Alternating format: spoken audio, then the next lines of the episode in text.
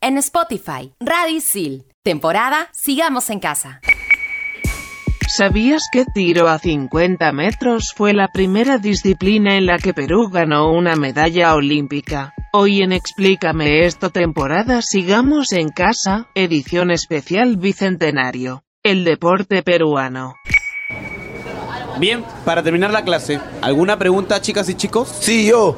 ¿Es mejor el vacío de la vida o la vida eterna después de la muerte? Ajá. Yo tengo otra. ¿Vivimos en un sistema económico y social de esclavitud moderna? Ok. Si existen las realidades paralelas, ¿cómo sabemos si estamos en la realidad o la paralela? Ya. Mm.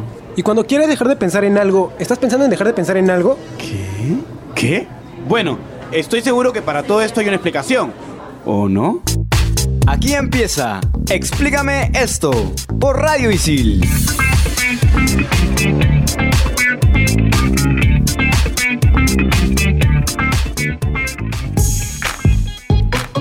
Bienvenidos a este nuevo programa aquí en Explícame esto, temporada Sigamos en Casa por Radio Sil, edición especial Bicentenario.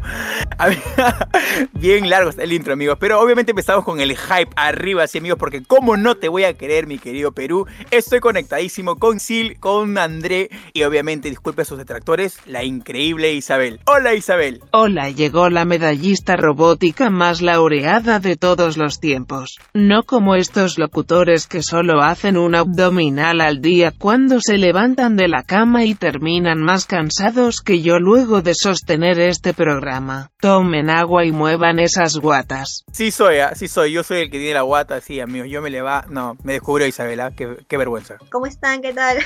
Hola chicos, mire Isabel, luego no me hables para pasarte mis rutinas, pero agregando información de lo que dijiste, el deportista responsable de esta medalla es Edwin Vázquez Camp y compitió con una pistola prestada, pues él no había traído la suya, y aunque no entrenó lo suficiente debido a una faringitis, logró ganar la medalla de oro, siendo así el primer peruano y el primer latinoamericano en obtener dicho premio en esta especialidad hasta la fecha. Oye, definitivamente creo que hoy vamos a conocer un montón de deportes que lamentablemente no son muy sonados, pero mejor pues, ¿no? Porque todos aprendemos. Primero hablemos un poco del deporte a través de la historia y obviamente hay que iniciar con el incanato, donde se realizaban competencias entre las mismas tribus como carreras y juegos de pelotas, y con la llegada de los españoles y su influencia europea ya empiezan a destacar otros deportes con respecto al deporte anglo y la educación física, como por ejemplo el tenis, billar, carrera de caballos, etc. Por otro lado, en 1922 nace la Federación Peruana de Fútbol. ¿Quién hacía educación física en el cole? Yo no sé, ¿ah? déjame decirte.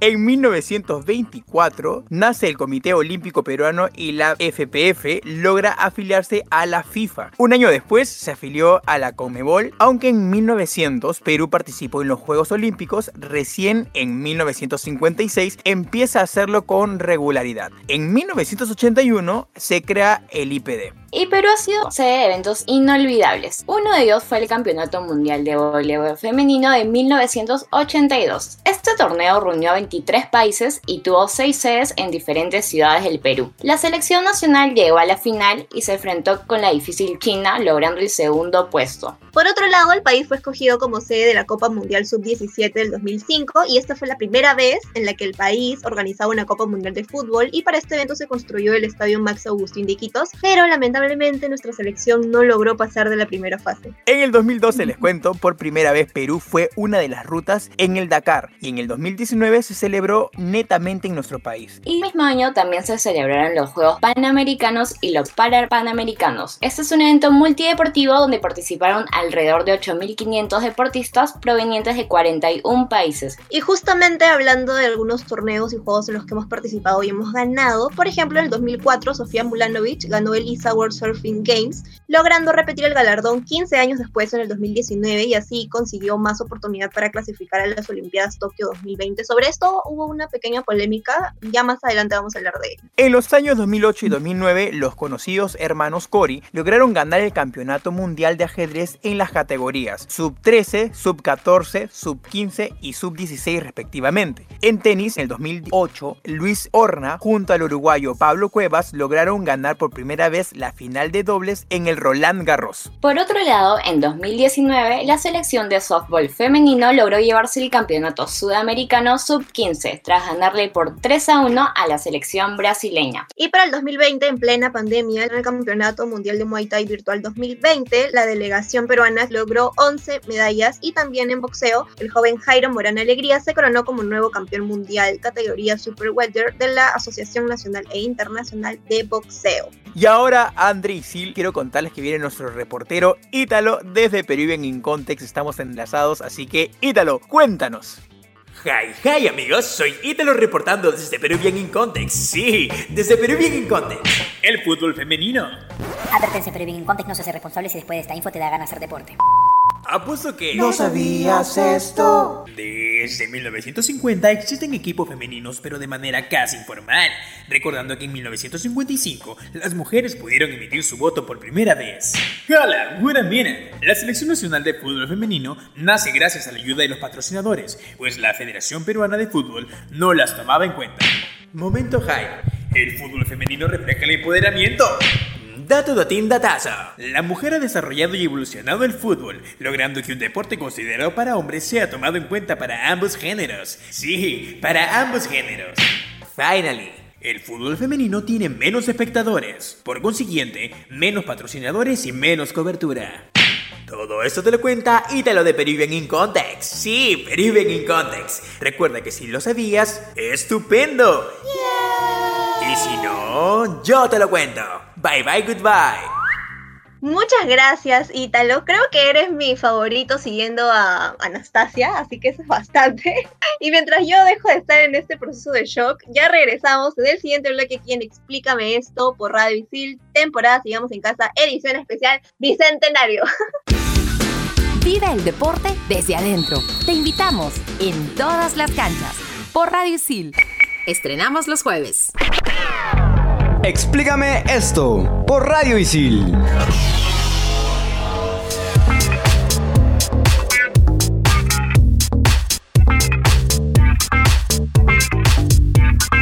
Regresamos aquí en Explícame esta temporada, sigamos en casa por Radio Isil. Eh, eh, por Radio Isil. y obviamente especial bicentenario, empezamos con el festejo, pues amigo. Obvio, Didito, pues todos los deportistas son unos capos, pero algunos hacen historia como Alex Olmedo. Es considerado el mejor tenista de todos los tiempos, pues desarrolló su talento en su estadía en Estados Unidos, por lo que la Federación Estadounidense solicitó permiso para que él juegue para ellos. Las victorias que tuvo en el extranjero fueron celebradas en Perú. Daniel Carpio es un deportista destacado en natación debido a que ha cruzado tres veces el Río de la Plata, un recorrido de 22 horas 52 minutos. Además, fue el primer sudamericano en cruzar el Canal de la Mancha nadando por 14 horas y 46 minutos. ¡Wow, amigos! Tiene un pulmón. ¿Qué tal resistencia? Bueno, obviamente yo tenía que hablar de una representante mujer, ya los tengo hartos, pero X. Creo que todos la conocen, es Natalia Málaga, no solamente por haber sido una gran deportista, sino también porque es un ícono, literal. Para los que no saben, ella formó parte de la selección de volei que fue ganadora de la medalla de plata en los Juegos Olímpicos de Seúl de 1988. Según lo que me cuenta mi madre, fue muy top. Yo de chiquita era muy fan del voleibol, les cuento. Por otro lado, Natalia ha recibido distintos conmemorativos que reconocían su desempeño como jugadora y años después se convirtió en entrenadora de la selección juvenil y ha tenido como un buen papel en esto. Recuerdo con la selección eh, que se llamaba las Matadorcitas, no sé si la recuerdan.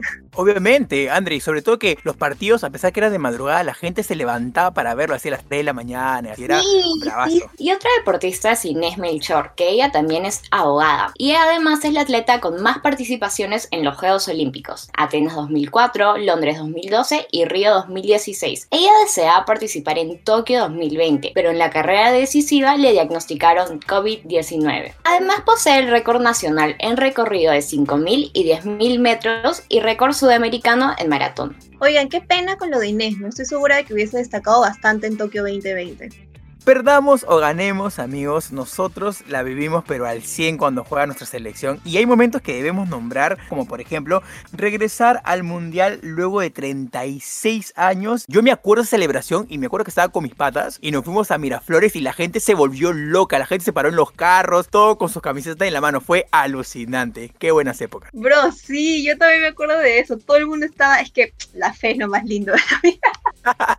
Y hablando de otros deportes, Perú participó en los Juegos Panamericanos desde su primera edición de 1951 en Buenos Aires. Y la edición en la que ganó más medallas fue en Lima 2019, obteniendo 11 de oro, 7 de plata y 21 medallas de bronce. La selección de fútbol 5 de Perú, para los que no saben, son los deportistas con discapacidad visual, consiguió el primer triunfo de su historia en los Juegos para Panamericanos. Oye, es cierto que con el Lima 2019 los paradeportistas fueron bastante visibilizados y todo el mundo pues conoció como que un enfoque del deporte que antes no le prestaba mucha atención. Eso fue lo que bastante me gustó de Lima 2019. De verdad que fue un orgullo para todos ellos, ¿no? Sobre todo le dieron apoyo, que era lo más importante, que muchos de ellos necesitan para poder ejercer esos deportes apoyo. Exactamente, Dieguito Alonso. Dieguito Alonso, qué feo suena.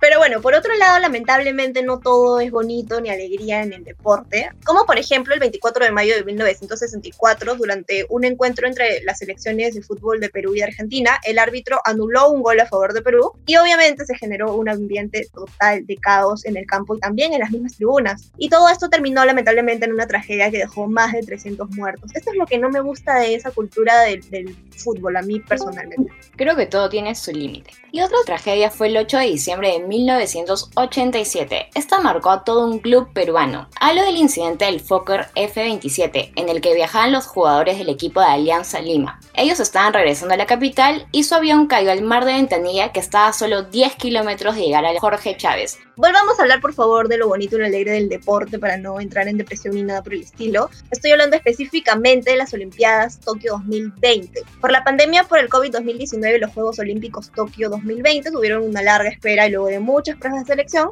el Perú se hace finalmente presente en las competiciones. Dentro de los representantes más notables está Angelo Caro, quien a sus 21 años es el primer deportista en representar a Perú en la categoría de skate olímpico. Yo les digo, la verdad, ni siquiera sabía que existía esta categoría, pero me parece genial que exista. Acá en Perú hay bastantes skaters que la rompen, ¿no? De todas. Además, para Tokio 2020, la disciplina del surf hará su debut, en la que cuatro surfistas peruanos, dentro de ellos la campeona mundial Sofía Mulanovic, participará por la presea dorada. Qué increíble, amigos. Qué orgullo para los peruanos, obviamente, ser representados por estos cracks. Y obviamente, amigos, hablando de Olimpiadas, que déjenme decir de que si insultar no fuera un deporte, Isabel fuera una deportista con medallas de oro. La comunidad deportiva de Isil que siempre está lista para competir, no como estos locutores que intentan dar un paso y se tropiezan al segundo. Qué vergüenza ser como ustedes. Bueno, ya, me calmo porque si no salen llorando. Como les decía, la comunidad Isil quiere saber en qué polémicas se han visto envueltos los jugadores peruanos. Y no me digan la de Paolo Guerrero con el TAS porque ese dato todos lo saben. Ella todos lo sabe, qué increíble. Pero sabes que Isabel, te tenemos acá un as bajo la manga, nuestro querido amigo Esteban,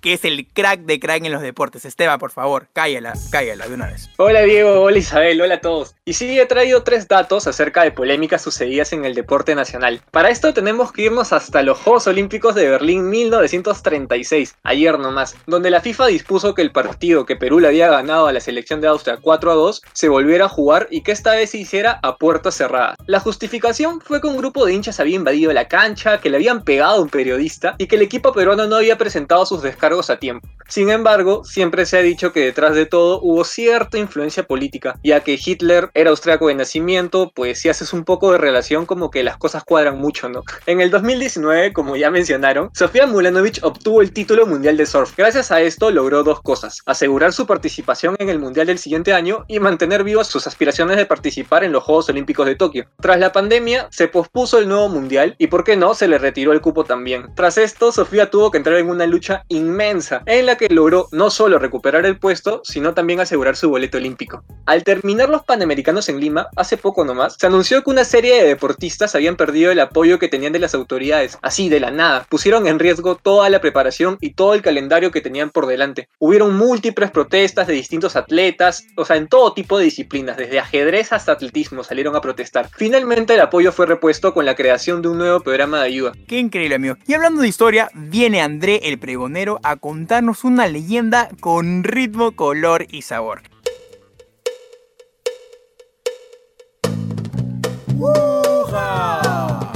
Me llamo André y le vengo a contar una historia que yo, que yo, yo escuché. ¿Cómo es?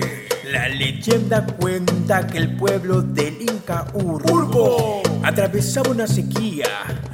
Los cultivos perecían, así que el Inca Urgo decidió hacer una competencia. Y con ello pidió traer agua al pueblo. A que lograra el reto, tendría la mano de su hija, Paucarilla. ¿Cómo? ¿Quién? Paucarilla. ¿Cómo es? Su hija. Paucarilla. Sí. Usca Paucar y Rumimaki aceptaron el reto. Sus trabajadores construyeron acueductos. Ambos bandos se enfrentaron. Bien. Rumimaki terminó ganando y el Ica cumplió su promesa. ¡Promesa! Y entregó a su hija. Se casaron. Lo que nadie sabía es que Usca Paucar y Paucarilla se amaban en secreto. Uy, uy, uy. Así que se escaparon, se enteró Rumimaki. Los maldijo y los convirtió en piedra, piedra, Vamos, piedra, vamos, eh. piedra, Sí. piedra, Uy, uy, uy. piedra, piedra.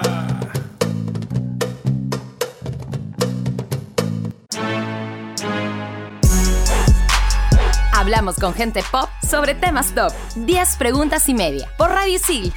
Estrenamos los jueves. Explícame esto por Radio Isil.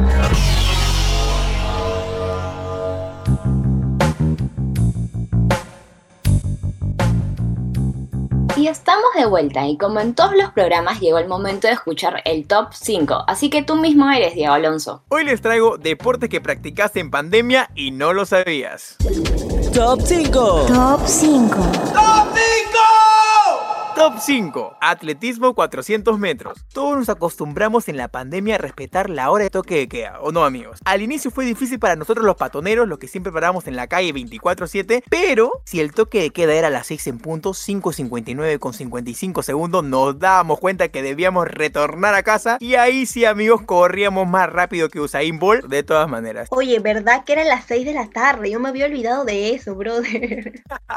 Top 4. Kendo. ¿A quién no le ha pasado que le llega la visita así de la nada de la mosca? Y como estábamos aburridos porque pandemia, agarramos el matamosca, periódico, hasta el trapo y le damos duro a la pobre. Así como los deportistas del Kendo, nuestros reflejos estaban pero así finísimos. Dicen que es para relajarnos ese deporte, ¿ah? Olvidar los problemas y centrarnos, pero nosotros más estresados estábamos. ¿Quién nos entiende? Oye, yo no había escuchado ese deporte, ¿ah? Top 3. CrossFit. Hemos hablado muchas veces de los daños colaterales de la pandemia y uno de ellos es los kilitos de más, ¿no? Muchos decidimos ponernos en forma porque ya la habíamos perdido, así que los tarros de leche eran nuestras pesas de mano, nuestra pelota de cuero era el bidón de agua, hasta nuestro perrito metido en la mochila para que haga peso en nuestro treno, la rutina de la Roca Johnson es nada con la nuestra. Yo la verdad es que no he hecho nada de ejercicio desde que empezó la pandemia, Dios mío, qué horror. Top 2. Juego de naipes. Ustedes crean que los estoy troleando, pero no, gentita. Existe esta disciplina y dentro de ella está el solitario. No hablo de cuando te deja tu ex, ¿eh? Hablo del juego de cartas y sí, es clasificado como un deporte de paciencia y destreza. Así que probablemente seas uno de los mejores y estás perdiendo plata jugando tu PlayStation. Ahí te la dejo. Jugaba solitario porque me gustaba. Estoy hablando obviamente de, la computadora, ¿no? Como típica centennial. Silvana Rip. Top 1. Danza. En la pandemia todos hemos caído en esa locura del TikTok, amigo. Muchos nos dimos cuenta que fue un error bajar esa app, o sea, porque falta, amigos. Pero para otros les ha ido muy bien, ¿ah? muy bien, pero al 100. O sea, tienen seguidores, hasta son auspiciados por marcas. En cuarentena hemos sacado los pasos prohibidos, las persinadas de la abuela que no sabe hacer la de piriri y los bailecitos de la J-Lo. Ya somos dignos de merecer una medalla. Ay, sí, yo amo bailar, amo bailar. No habré llegado a un like, pero aunque sea bajé de peso, ah, sudé, ya sudé. No llego a ningún like, pobrecita. Esto ha sido el top 5. Muchas gracias, Diego Alonso, como siempre, haciéndonos reír y haciéndonos recordar también lo que hemos hecho durante esta pandemia. Yo, por ejemplo, me había olvidado por completo todo lo que he hecho en ese tiempo, pero ahí me has hecho recordar y me he reído bastante. Muchas gracias. Y la recomendación del programa es... No tengas vergüenza si corres detrás del micro y no lo alcanzas. Saca una botella con agua y disimula que es rutina de todos los días. Corredores de ocasión, no de vocación. Y si quieres aprender todo sobre el deporte y cómo contárselo al mundo, estudia periodismo deportivo en ISIL y aprende haciendo. Y ahora antes de irnos, como siempre, viene el datazo final, esta vez con nuestro querido Renzo, así que Renzo, te escuchamos. Hola Andrea, ¿qué tal? Gracias por el pase. ¿Qué tal chicos? ¿Cómo están? Bueno, como dato final, voy a contarles sobre el papel que cumple el deporte como estrategia de reinserción en la sociedad. Para empezar, gracias a la publicación del decreto legislativo número 1343 para la promoción e implementación de las cárceles productivas, se han realizado diferentes actividades deportivas gracias a diferentes inversiones, donde alrededor de 60 empresarios se mostraron interesados. Esa gente es la que vale la pena, en verdad. De las diferentes actividades, se lograron realizar la creación e inauguración de espacios deportivos dentro de las cárceles para fomentar más esta estrategia, así como diferentes campeonatos y olimpiadas deportivas. Para el 2019, más de 100 internos lograron participar de la Copa Integración Región Centro 2019. Esto se desarrolló en tres etapas. Primero, para el inicio se enfrentaron 8 penales, en la semifinal 4 penales y para el final el enfrentamiento fue entre 2 penales. Y por último, del ingreso mensual de los internos que realizan estas actividades se distribuye entre sus gastos personales, el pago de la reparación civil y para solventar más actividades del programa. Oye, ¿qué tal Datazor? De verdad, amigos, hemos llegado al final del programa y me ha encantado este programa. He aprendido tanto sobre el deporte peruano. Amigos, apoyemos lo nuestro porque no tenemos nada que envidiarle a nadie. Yo digo que definitivamente hemos aprendido un montón y tener en cuenta que no existe solo el fútbol. Yo sé que a todo el mundo le apasiona el fútbol y es cierto, pero podríamos por ahí echarle ojito a otros deportistas o para deportistas que también la rompen y están destacando un montón y mientras más los apoyemos, mejor todavía. Obviamente, pues André, de todas maneras. ¿Y saben qué? Me voy a despedir, amigos, con esta frase especial de Bicentenario. Somos libres, seámoslo siempre. Chao, Isabel. Yo me despido, voy a supervisar a mis esperancitos, perdón, mejor dicho, a mis productores que se encuentran limpiando todos mis trofeos y medallas, mientras ustedes se quedan tirados en sus sillones. Jajajaja, ja, ja, seguro nunca han tenido un premio en sus manos. Pobres almas en desgracia. Bye bye mis amores, procuren no avergonzarme tanto. Me dijo amor, Isabel, voy avanzando. Esto ha sido todo el programa aquí en Explícame esto. Temporada sigamos en casa por Radio Sil, edición especial Bicentenario. Diego Alonso, quiérete, por favor. Chao. Explícame esto por Radio Isil. Este y otros podcasts, escúchalos en Radio Isil. Temporada Sigamos en Casa.